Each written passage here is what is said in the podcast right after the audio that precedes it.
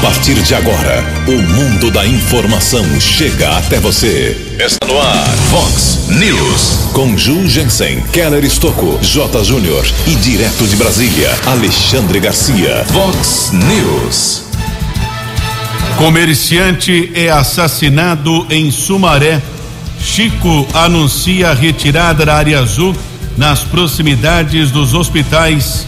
Palmeiras encara o River na Argentina pelas semifinais da Libertadores. Americana chega a 211 mortes por Covid-19. Mulher cai no golpe do falso sequestro em Americana. Secretário Estadual de Educação defende volta às aulas presenciais. Bom dia aos ouvintes internautas da Vox 90, são 6 horas e 32 minutos. Muito obrigado pela sua companhia. Que todos tenham um ótimo dia, uma boa terça-feira. Hoje, 5 de janeiro de 2021, verão. Estamos vivendo a edição 3392 do Vox News. Na próxima quinta-feira, vamos completar 13 anos de Vox News. Muito obrigado pela sua companhia. Vamos informar e prestar serviços até às 7h15 aqui na Vox 90. Os nossos canais de comunicação, keller arroba vox90.com, WhatsApp 98177 3276, 98177 3276. Hoje é o dia da criação da primeira tipografia, faz pouco tempo, hein? 1634, dia de São Simeão, dia de São João Nepomuceno. Deve ser parente do Tony Cristino, já que o Tony, é, o nome é Antônio Cristino Nepomuceno, grande Tony Cristino, nosso companheiro aqui da Vox 90. Recebemos algumas reclamações nas últimas horas. Mário Celeber ele mora no Parque da Liberdade. A reclamação dele sobre vagas de estacionamento para idosos da área central são poucas vagas. Ele diz que normalmente eh, os idosos não conseguem estacionar devido à existência ou à falta dessas vagas. Paga o estacionamento longe da área central aí complica a vida do idoso, feito o registro do Mário Celeber. Inclusive, daqui a pouco, nós vamos conversar com o chefe de gabinete do prefeito Chico Sardelli, o filho dele, o Franco Ravera Sardelli. O prefeito Chico anunciou ontem, divulgamos aqui na Vox 90, a retirada da área azul das proximidades do São Francisco, da Clínica São Lucas e também vamos questionar o Franco a respeito dessas vagas para idosos. Agradeço a participação do Mário. Também uma outra observação aqui da Rose, Rose sempre nos acompanhando aqui, ouvinte do sertanejo, ouvinte da Vox 90, ouvinte aqui do Vox News, a Rose Trevisan, ela mandou inclusive algumas fotos ali nas proximidades da escola Adalberto Nascimento, na Vila Santa Maria, calçada suja da Rua Suécia, nunca foi limpa, eh, tem ali parquinhos também, precisa manutenção por parte da prefeitura. Vamos cobrar o poder público. Recebemos também aqui a reclamação de um outro ouvinte, eu não sei o nome, ele mora no Jardim Boer, ele informou que faz caminhadas ali na região do Jair, Jardim Boer 2, observou numa obra na rua 5, já faz algum tempo, com muito entulho, a água parada, provavelmente pode acontecer a proliferação do mosquito transmissor da dengue. Feito o registro deste ouvinte, muito obrigado pela participação. Você pode encaminhar o seu WhatsApp através do 98177 3276. 98177 3276. 6 horas e 36 minutos. O repórter nas estradas de Americana e região. 6 horas e 36 minutos. Nós temos a informação da Polícia Militar Rodoviária a respeito da Operação Réveillon, que foi desenvolvida no final de semana eh, do Ano Novo, entre quinta até domingo, no final da noite. Recebemos a informação do Tenente Coronel Hugo Araújo dos Santos, ele mora em Americana, comanda o policiamento na região de Sorocaba, mas gentilmente ele nos encaminhou aqui as informações de todo o estado de São Paulo. Foram registrados 540 acidentes nas rodovias neste final de ano, nesse feriado prolongado. Esse levantamento de todas as rodovias do estado de São Paulo são cerca de 22 mil quilômetros de rodovias paulistas. Foram 540 acidentes, o que representou 60% a menos do que foi o mesmo período do ano passado. 26 pessoas morreram, 58 pessoas tiveram ferimentos graves, 298 com ferimentos leves. Também o policiamento aplicou 44.954 multas. Imagine o valor que é arrecadado pelo governo do estado, quase 45 mil multas no período de quatro, cinco dias. Desse total, 7.773 autuações foram feitas por falta do cinto de segurança. Uma arma de fogo apreendida, 317 ou 317 quilos de entorpecentes foram apreendidos, além de 44 prisões em flagrante. Também recebemos a informação nas últimas horas que lamentavelmente houve um acidente seguido de morte ontem na rodovia Ayanguera, na região de Cajamar, na via marginal na pista sentido São Paulo. Houve um choque frontal entre um HB20 e um carro modelo Ford Ka. O ocupante do HB20 teve ferimentos graves, foi encaminhado para um hospital de Jundiaí e ficou internado. O condutor do veículo Ford Ka morreu no local. Porém, o policiamento não informou quem entrou na contramão de direção para causar esse choque frontal na via marginal da rodovia Ayanguera, quilômetro 39, na pista sentido capital paulista. O acidente aconteceu ontem por volta das nove da noite. São seis e trinta e nove. No Vox News, Alexandre Garcia. Bom dia, ouvintes do Vox News. Vejam só, eu já contei aqui que um juiz eh, de Berlim, aliás, de Brasília, né, mostrando que ainda há juízes em Brasília, eh, se recusou a atender a uma ordem do ministro Lewandowski para entregar provas, eh, ou, ou, melhor, diálogos entre o juiz Sérgio Moro e o promotor Dallagnol, obtidos de forma criminosa por hackers que foram presos, para a defesa de Lula.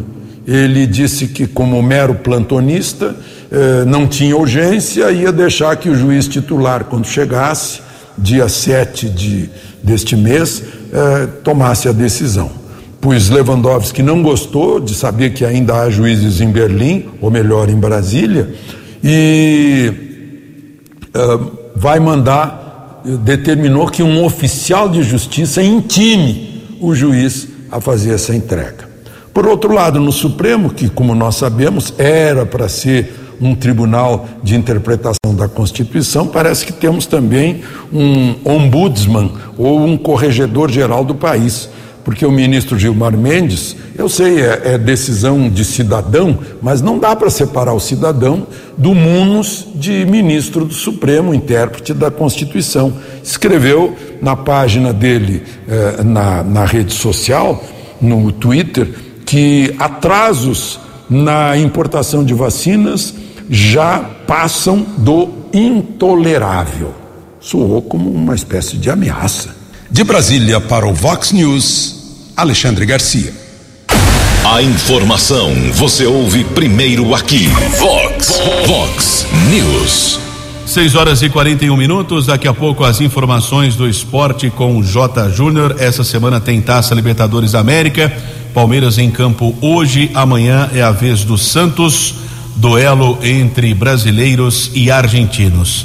Tenho o prazer de receber aqui no Vox News, na manhã desta terça-feira, chefe de gabinete da Prefeitura de Americana, Franco Ravera Sardelli. Franco, bom dia, prazer em tê-lo conosco aqui no Vox News, seja bem-vindo. Bom dia, Keller, bom dia, Tony, bom dia a todos os ouvintes da Rádio Vox 90. É um prazer estar aqui para falar com vocês. Bem, o Franco Ravera Sardelli é filho do prefeito Chico Sardelli. Franco, eu gostaria que você se apresentasse ao ouvinte do Vox News. É a primeira vez que nós recebemos você aqui no Vox News.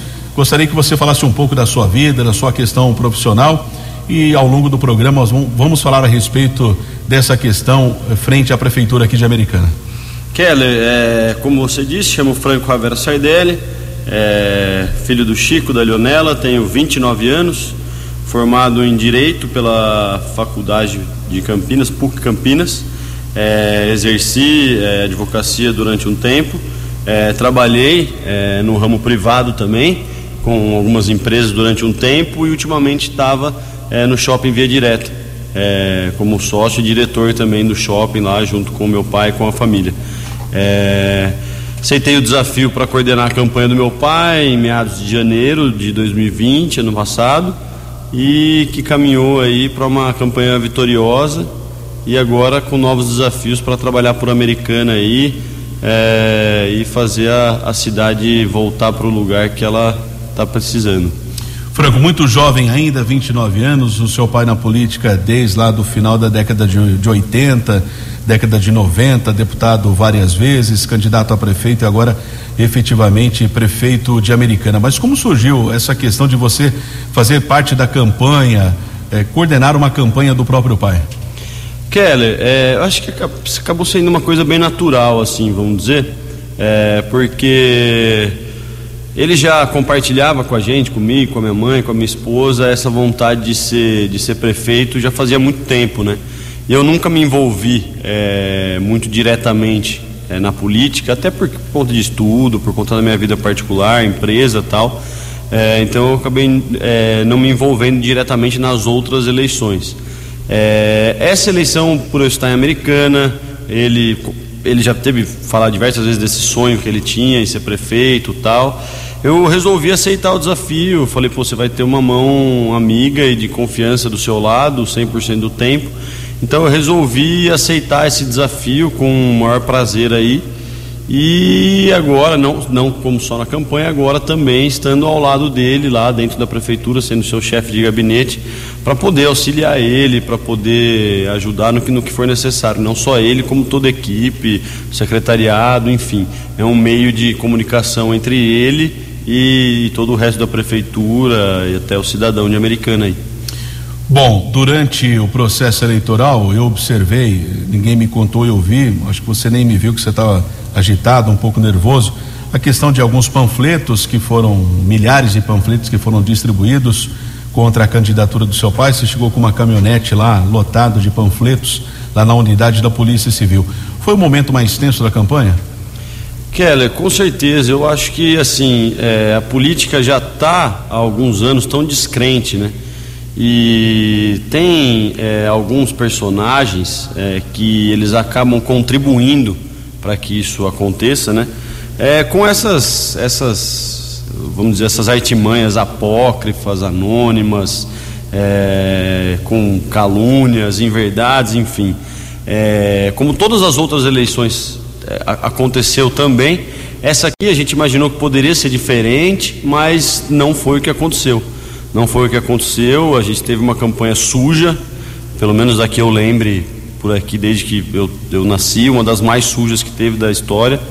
É, isso nos deixa triste, mas ao mesmo tempo nos deixou com mais vontade ainda de, de, de crescer e de mostrar a verdade para a população. Né? No fim, acabou combinando com a vitória, a população comprou a ideia, o plano de governo do meu pai, do Odir. É, mas sim, eu acho que foi um dos momentos mais tensos e não diretamente por é, ter que ir atrás é, de material, é, polícia, delegacia, etc. Mas sim para a equipe toda parar o que estava realmente fazendo, com todo o planejamento estratégico que teve, e ir atrás de material apócrifo sendo distribuído pela rua, entendeu? Então acho que é mais um, um desvio aí de atenção. Isso que acabou prejudicando, mas também não, não prejudicou barbaridades, vamos dizer no futuro, né? No futuro, quer dizer, atualmente, melhor dizendo, né? O Franco Arvera Sardelli é o chefe de gabinete, mas não tem como fugir da figura do filho do prefeito, né? A sua responsabilidade aumenta? É, você quer ser tratado como filho do prefeito ou não necessariamente? Com certeza, Kelly. Eu acho que a responsabilidade aumenta, sim, é, até por por ser filho e carregar né, isso nas costas, de ter todo mundo olha é, para o Franco como uma continuação do Chico, mas eu não. Penso que algumas pessoas vão ter receio de, de falar com você, ou até medo, né? É, não, mas não é o caso, não. Eu sou bem, bem, bem tranquilo, isso não, não tem problema nenhum, atendo todo mundo indistintamente. Então, eu tento é, tirar um pouco esse foco de filho é, do Chico e levar mais para o foco para chefe de gabinete mesmo, é, para as obrigações que a gente tem que fazer dentro da prefeitura. Então, é natural, né, as pessoas, é, é, vamos dizer assim, relacionarem o filho do prefeito com, com a, a figura hoje de chefe de gabinete mas eu tento distanciar, eu tento estar tá ali para dar um apoio e ajudar no que for necessário dentro das minhas atribuições. Estou conversando com Franco Ravera Sardelli, que é o chefe de gabinete do prefeito Chico Sardelli aqui de Americana. Franco, para o ouvinte do Vox News entender, existe uma estrutura na prefeitura. Antes do Natal, o prefeito anunciou os secretários. Tem lá o secretário de governo, que é o Jesuel de Freitas, e tem você, que é o chefe de gabinete. É, Para a gente entender, na prática, qual é a sua função? Na prática, Kelly, minha função está é, tá 100% ligada às demandas do gabinete do prefeito, o que seja necessário, assinatura de prefeito, conversa, reuniões, é, falar com ele é, antes, depois explicar, participar de reuniões, igual estava conversando com você é, sobre ontem. É, então, assim, tudo que for atribuição diretamente do prefeito passa antes pela, por toda a estrutura do, do gabinete, né? Que está comigo lá, Belmiro, a Isildinha e todo o outro pessoal, Nayara, Jackson, enfim, todo mundo lá, é toda uma estrutura, né? Para a figura de chefe de gabinete. Belmiro, por sinal, 40 anos quase de prefeitura aí, é, vai me ajudar bastante, até porque também não tenho toda conhece essa. Conhece tudo, né? Conhece tudo e mais um pouco lá dentro. É, Belmiro com certeza vai ser meu braço direito e esquerdo, minhas duas pernas também. É, e aí a figura do Jesuel já é a figura de secretário de governo mesmo, ter esse relacionamento com a Câmara, relacionamento com as outras secretarias também. É uma equipe, né, vamos dizer assim, ela é completa e com a falta ou ausência de alguém se complica, né? Então cada um tem seu posto ali, mas é isso aí. Por falar em reunião, na sexta-feira antes da posse, prefeito Chico Sardelli com o Odir Vice concederam uma entrevista coletiva nós participamos da entrevista, divulgamos aqui na Vox, ainda no dia primeiro, que havia uma reunião agendada com a empresa Estapar, que explora a área azul aqui da cidade americana. Essa reunião aconteceu ontem. O que foi definido, Franco? Keller, é, isso havia sido uma, uma proposta né, de, de campanha do meu pai, assim como com o Odir, é, de rever é, o, a questão da área azul é uma coisa que assim a gente tinha que tomar muito cuidado porque tem um contrato, é, teve uma outorga onerosa, não é uma coisa simples assim. É, não é chegar, isso, isso não, não existe. Quem, quem, quem disse isso não tem é, a ciência sobre o contrato e as peculiaridades do, do contrato. É, então, é, como havia sido conversado, nós é, realizamos essa, essa reunião com o pessoal da Estapar, com a Ayrton e mais dois assessores, agora não me recordo o nome. É, onde assim na base do diálogo conversamos, explicamos a situação, ele explicou o lado dele da empresa, nós explicamos o nosso lado como prefeitura, como munícipes, enfim, e conseguimos chegar num acordo. É, eu acho assim, a minha opinião, a área azul é, ela vem é, para facilitar a rotatividade de veículos. É, então assim a ideia em si ela não é ruim. A ideia em si ela é preciso ter área azul. É preciso ter para você ter uma rotatividade maior de veículos no centro, para conseguir parar a pessoa que vai fazer a contra, entra, sai, volta. E eles nos passaram alguns números que impressionavam, como por exemplo, 63% das pessoas utilizam apenas o celular para fazer, nem vão até o terminal. E das pessoas que utilizam o terminal, que são esses 38% mais ou menos, é 70 e poucos por cento utilizam o cartão de crédito ou de débito, que é uma função que nas cidades aqui em torno não tem. Não tem. Não tem. E isso foi até conversado com eles, pô, por que. A reclamação, por que não tem no, por que não usa a nota, por exemplo? Cara, o problema, é, Keller, é a nota ela tem a questão do leitor. Então rejeita muito, é igual em banco, você sabe como que Caixa é. Caixa eletrônico rejeita. Exato. E acaba, agora você imagina em todos os leitores de áreas quase 30, por exemplo, imagina voltando, então o transtorno ia ser maior ainda. Então aceita moeda, aceita cartão de crédito, débito, enfim. É, então a, a, a, o diálogo foi esse, porque a americana foi tão assim trabalhosa essa questão da área azul, porque eles estão em quase todos os lugares. Esta parte tem em muitas cidades, elas têm capital aberto na bolsa. Agora fecharam uma operação em São Paulo com 50 e tantas mil vagas. E a gente tentou entender, eles passando do lado dele, nós o nosso, e chegamos a esse acordo que era uma reivindicação da população para tirar as vagas de área azul de frente ao hospital e conseguimos isso junto ao Ayrton, junto ao Estapar, que foram muito solícitos e tivemos uma conversa tranquila na base do diálogo. Já a partir da próxima segunda-feira, é isso? Segunda-feira. Então retira ali a Praça Francisco Matarazzo, faz parte do pacote? Sim, em torno do Hospital São Francisco, em torno do Hospital São Lucas. Bom, o prefeito também falava ontem a respeito de uma parceria com os comerciantes também. É possível isso com a Estapar? Como seria isso? Sim, também é uma outra ideia interessante que nós apresentamos ao Ayrton e, e achamos interessante também essa. É, a, a, quanto ele foi solícito quanto a isso, é você poder comprar o ticket de área azul, vamos dizer assim, junto ao próprio comerciante. Né? É, uma, é uma alternativa interessante porque você leva o, o, interessado em compras do centro até a sua loja e lá você consegue é, vender esse ticket de área azul. E aí até podendo ser pensado em algum tipo de comissão de venda sobre esse, sobre esse ticket. Nós sabemos já que existe um prazo ali de, de carência de 30 minutos do aplicativo, por exemplo, né? Foi definido também, foi conversado também uma espécie de carência para o cidadão que não usa o aplicativo, é possível isso também? Carência para o cidadão que não usa o aplicativo. Hoje a carência, na verdade, eram de duas horas. É, hoje nós conseguimos é, já com o prefeito Omar Najar, que também teve bastante diálogo com o pessoal da Estapar. Muitas mudanças foram feitas desde o começo. Por isso, quando eu falo que eles são bem solícitos, eu não estou faltando com a verdade, não. Eles sempre sentam, escutam e, e foram assim bem, bem, bem leais à, à, cidade e à cidadão de americano. É, então hoje nós temos, é, você pode ficar não só duas horas, como em outras cidades, mas quatro horas né, com 30 minutos de, de, de carência, vamos dizer assim. É, então é assim que está que tá funcionando. Estou conversando com Franco Ravera Sardelli, que é chefe de gabinete da prefeitura aqui de Americana. Questão do DAI, também houve uma reunião do seu pai com o Zapia, que foi mantido no cargo, né? Que foi tratado também nessa primeira reunião, porque nós recebemos várias reclamações aqui de vazamento de água, de falta de abastecimento de água. Kela, essa reunião eu não pude estar presente, eu estava na prefeitura, mas me foi passado um resumo do que foi tratado lá. Eu, como fazia parte da equipe de transição, tive, tive a possibilidade e o prazer de estar lá conversando com o Zapia também, que é, muitas vezes o trabalho que é feito pelo DAE a população não consegue é, enxergar. E é verdade mesmo, porque é um trabalho, primeiro, é, embaixo da terra, é um trabalho que demanda muito investimento e o retorno não é rápido.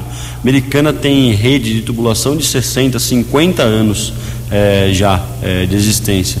Que lá atrás a tecnologia era uma, hoje a tecnologia é totalmente outra, entendeu? O Zapia me explicou sobre, sobre como foi, é, antes era, era, era de metal, depois foi passando para o cimento tal, que acabou, essa que foi a maior parte de hoje, que é como é a tubulação de americana, que é essa de cimento, ele acaba virando um papelão, cara.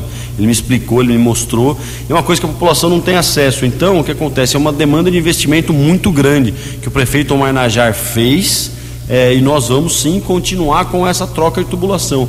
Agora vamos, vamos fazer a inauguração é, que foi feita pelo, pelo ex-prefeito Omar da captação de água com equipamentos de primeiro mundo, o primeiro equipamento da América Latina desse, feito na Alemanha tal. Então, assim, investimentos estão sendo feitos, não é rápido o resultado, mas eles vão continuar sendo feitos para que aí no período mais breve possível, acredito eu que nesse primeiro mandato, a gente consiga consiga finalizar essa, essa troca, ou pelo menos grande parte dela.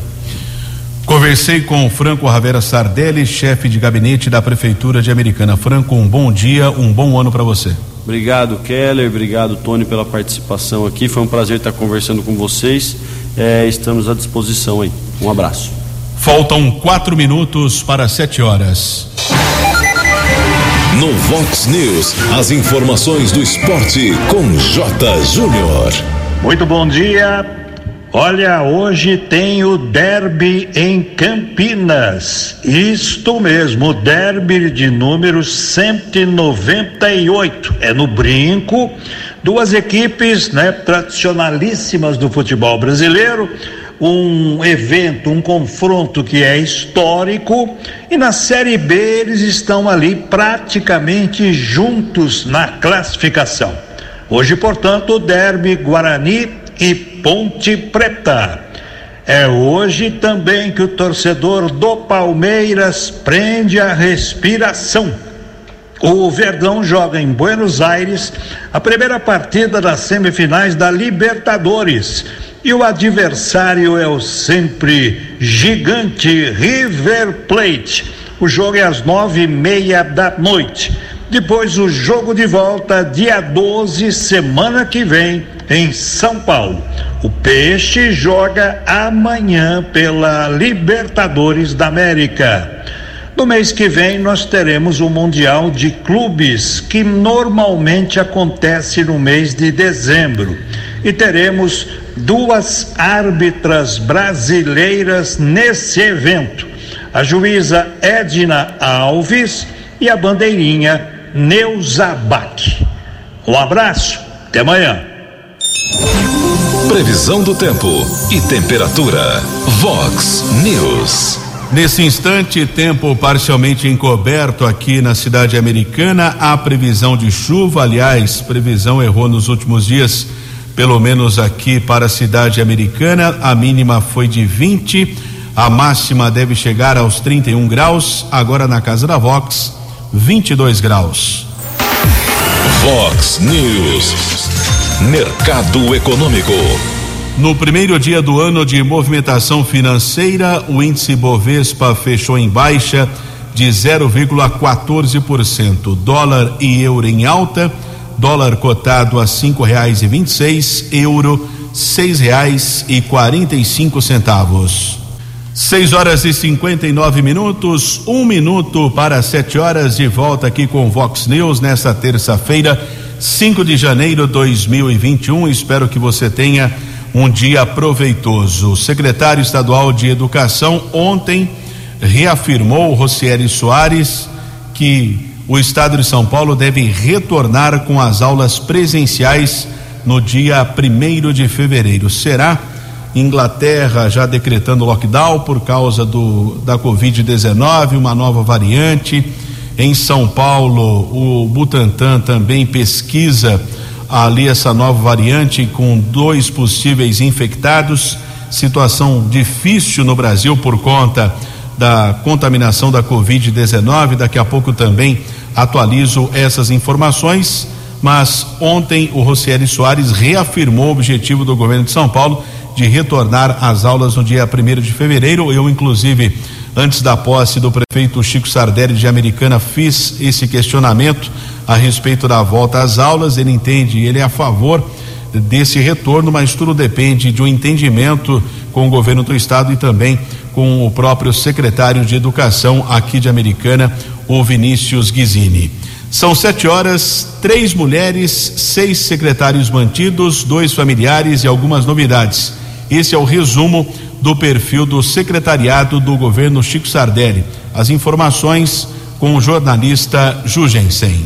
Muito bom dia, Kelly. Bom dia aos ouvintes do programa Vox News. O perfil do primeiro escalão do governo Chico Sardelli, prefeito eleito no último dia 15 de novembro, mantém uma característica de continuidade em relação à gestão do prefeito Omar Najar e traz algumas inovações também. São 19 cargos os mais importantes de primeiro escalão e a partir desses nomes a gente entende que uh, o prefeito Chico Sardelli tentou manter aí em alguns pontos cruciais o que já vem sendo feito pela administração do Omar. Por exemplo, seis secretários municipais ou na, no nível de secretaria municipal foram mantidos. Por exemplo, José Carlos Marzocchi continua na FUSAME, que é a Fundação de Saúde de Americana. Carlos César Jimenez Zapia continua no DAI, Departamento de Água e Esgoto, ponto mais crítico da cidade atualmente. A área de planejamento da, da Prefeitura continuará nas mãos do Ângelo Sérgio Marton, Secretaria de Obras, que tem um grande orçamento, com muita coisa para fazer, segue nas mãos do mesmo secretário do Omar, o Adriano Camargo Neves. O Vinícius Guizini, que foi no governo Marnajá secretário de governo, passa a ser agora, com o Chico Sardelli, secretário de Educação. Ou seja, uma mudança de peça, mas o mesmo uh, gabarito de uh, assessoria. Secretário de Cultura e Turismo também não muda. O Fernando Giuliani, que ficou 100% com o Omar, seis anos com o Omar, também segue secretário da pasta com o Chico Sardelli. Então, essa realmente é a tendência do Chico, com um terço do seu secretariado repetido e mantido com nomes do Omar Najá. Três mulheres também compõem ah, o primeiro escalão do Chico Sardelli. A Graziele Agostinho Rezende da Silva, que é muito ligada ao basquete de base feminino, vai ser a secretária de esporte. A americana nunca teve uma secretária municipal de esporte, isso teoricamente é muito positivo. A Secretaria de Ação Social e Desenvolvimento Humano, que ficou nas mãos aí nos últimos anos do pastor Ailton Gonçalves, passa agora para Juliane Ellen Munhoz Fernandes. E uma pasta muito importante, a pasta das finanças, do dinheiro, a Secretaria de Fazenda vai para Simone Inácio de França Bruno. Os demais cargos do primeiro escalão do governo Chico Sardelli são os seguintes: chefe de gabinete, Franco Sardelli, que é o filho do, do Chico Sardelli. Secretaria de Habitação, Luiz Cesareto, deixa de ser vereador para ser secretário municipal. Secretário de Governo será Jesuel de Freitas. Secretaria de Saúde vai para o médico Dr. Danilo Carvalho de Oliveira. Secretaria Municipal de Administração, o empresário têxtil Fábio Beretta Rossi vai comandar.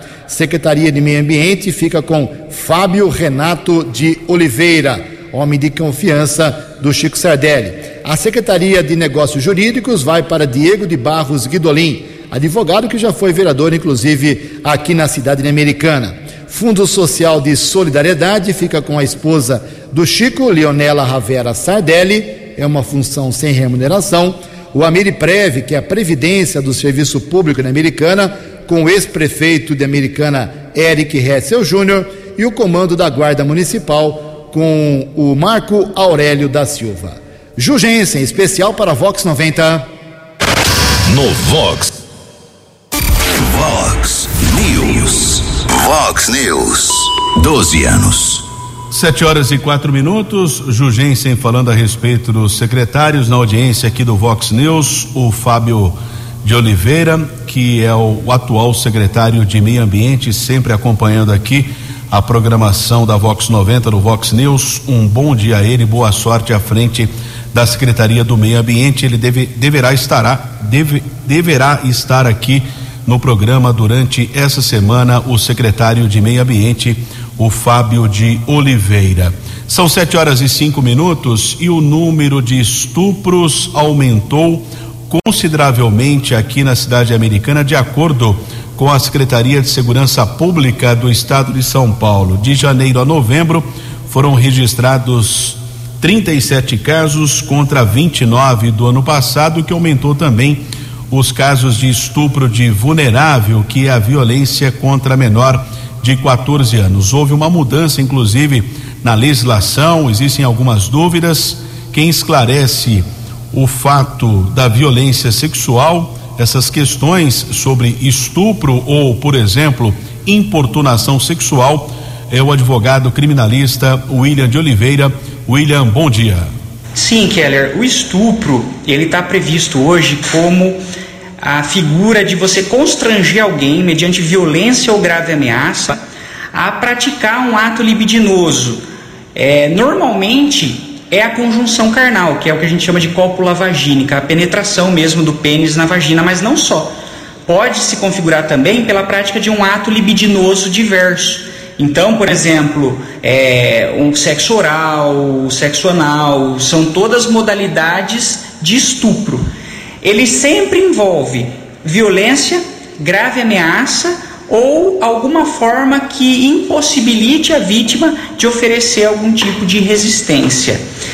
Antes, a lei previa esses crimes como crimes contra os costumes. Era uma preocupação com os bons costumes, mas isso mudou em 2009 e hoje fala-se em crimes contra a dignidade sexual. Então, o estupro, como os outros crimes dessa natureza, ele está ligado muito à liberdade e à dignidade sexual da vítima. Se ela quer ou não, com quem, quando, onde, como.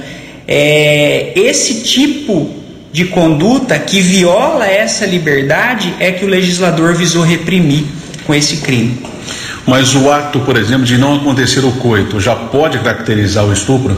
Hoje nós temos uma outra figura que é o crime de importunação sexual. No crime de importunação sexual, o agente pratica o ato contra a vítima, mas não tem violência, não tem grave ameaça. Ele faz isso contra o conhecimento da vítima, muitas vezes, contra o consentimento da vítima, mas diferentemente do estupro, você não tem ali violência ou grave ameaça. No estupro, nós temos, como eu disse, a questão do ato libidinoso, o ato tendente a satisfazer a libido, a satisfazer o desejo sexual. Se esse ato for praticado mediante violência ou mediante grave ameaça, vai configurar estupro, independentemente de ter havido ou não o coito. Doutor, muito se fala a respeito da pedofilia, infelizmente é, está entre nós, não sabemos de operações da polícia. Mas a questão, figura da pedofilia não existe no Código Penal? Gostaria que o senhor explicasse isso. Essa é uma pergunta importante, Keller. A pedofilia ela não existe na nossa lei prevista como crime. A pedofilia é um transtorno mental de ordem sexual, está previsto inclusive no Cadastro Internacional de Doenças. Normalmente, os crimes sexuais praticados contra crianças ou contra adolescentes são cometidos por pedófilos, sim. Mas o senso comum costuma fazer essa confusão de achar que o estupro de vulnerável, estupro, por exemplo, de uma criança ou de um adolescente menor de 14 anos, é o crime de pedofilia, ou que o armazenamento de fotos, de vídeos, de cenas de sexo pornográficas ou de nudez de crianças e adolescentes caracteriza o crime de pedofilia. Então é preciso fazer essa distinção. São crimes normalmente praticados por pedófilos, mas nós não temos na nossa lei a figura do crime de pedofilia. Mas o simples armazenamento de uma imagem de uma criança nua pode caracterizar o crime? Sim, Keller. A lei faz exceções. Por exemplo, se o advogado de uma vítima, visando mostrar isso para a polícia, para que o autor seja punido, armazena essa fotografia, ele tem ali uma isenção dada a condição desse armazenamento.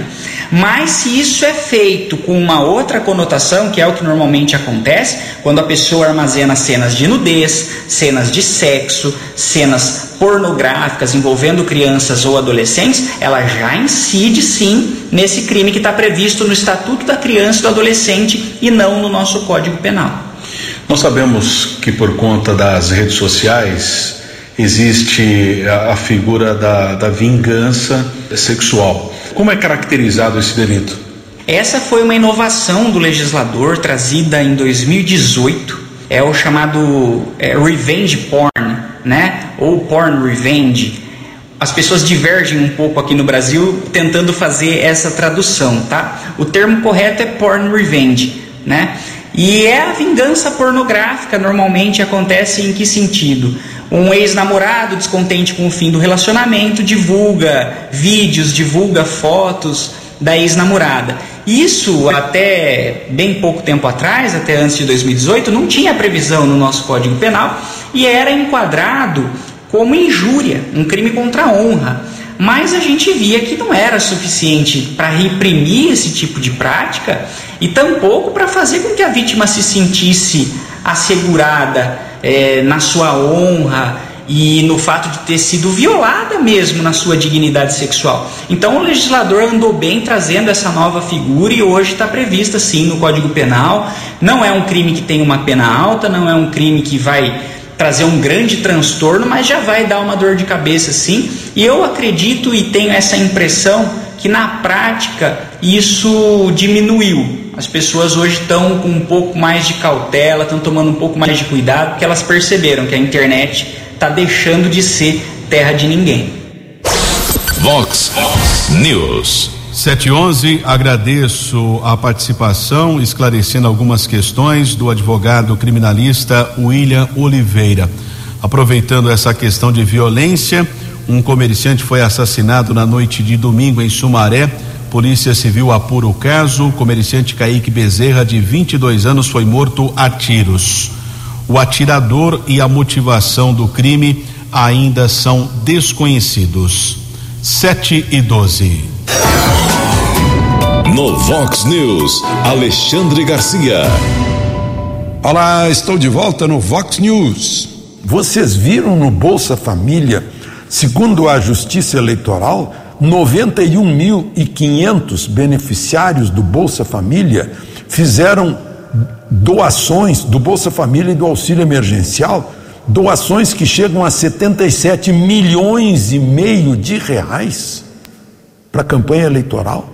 Vão casar agora, vão cruzar agora com o cadastro único e com o TCU, né? e ver também quem prestou serviços às campanhas eleitorais remunerado, o, quem foi candidato eleito, aqueles que declararam patrimônio superior a 300 mil reais para serem retirados do Bolsa Família. Eu acho que tem que responder também a um, algum tipo de processo penal. Né? Já servidores públicos, 1.642 até agora, se descobriu que são candidatos fajutos a vereador só para tirar licença remunerada. Fazem campanha para o partido, o partido põe eles como candidato, 95 deles tiveram zero voto, ou seja, eles votaram naquele para quem estavam fazendo a campanha, não votaram nem neles próprios. Muitos outros tiveram um e dois votos e declararam que uh, o, o, dinheiro de campanha é 20 reais.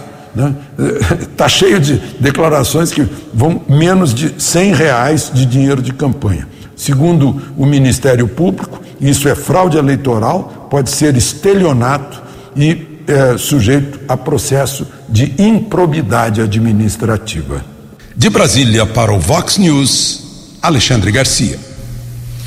Sete horas e 14 minutos e atualizando algumas informações da Covid-19, Prefeitura de Americana informou ontem a morte de um homem de 60 anos, morava no bairro Cidade Jardim, faleceu no dia 30 do mês passado no Hospital Municipal. Agora, a Americana tem 211 óbitos causados pela doença, taxa de ocupação de leitos com respiradores 54%, 44% sem respiradores esses números de todos os hospitais. Em Santa Bárbara, mais duas mortes foram contabilizadas, total 229 óbitos. Em relação à ocupação de leitos, 44% eh, de ocupação nas enfermarias. Em Nova Odessa, a informação de mais 111 novos casos suspeitos.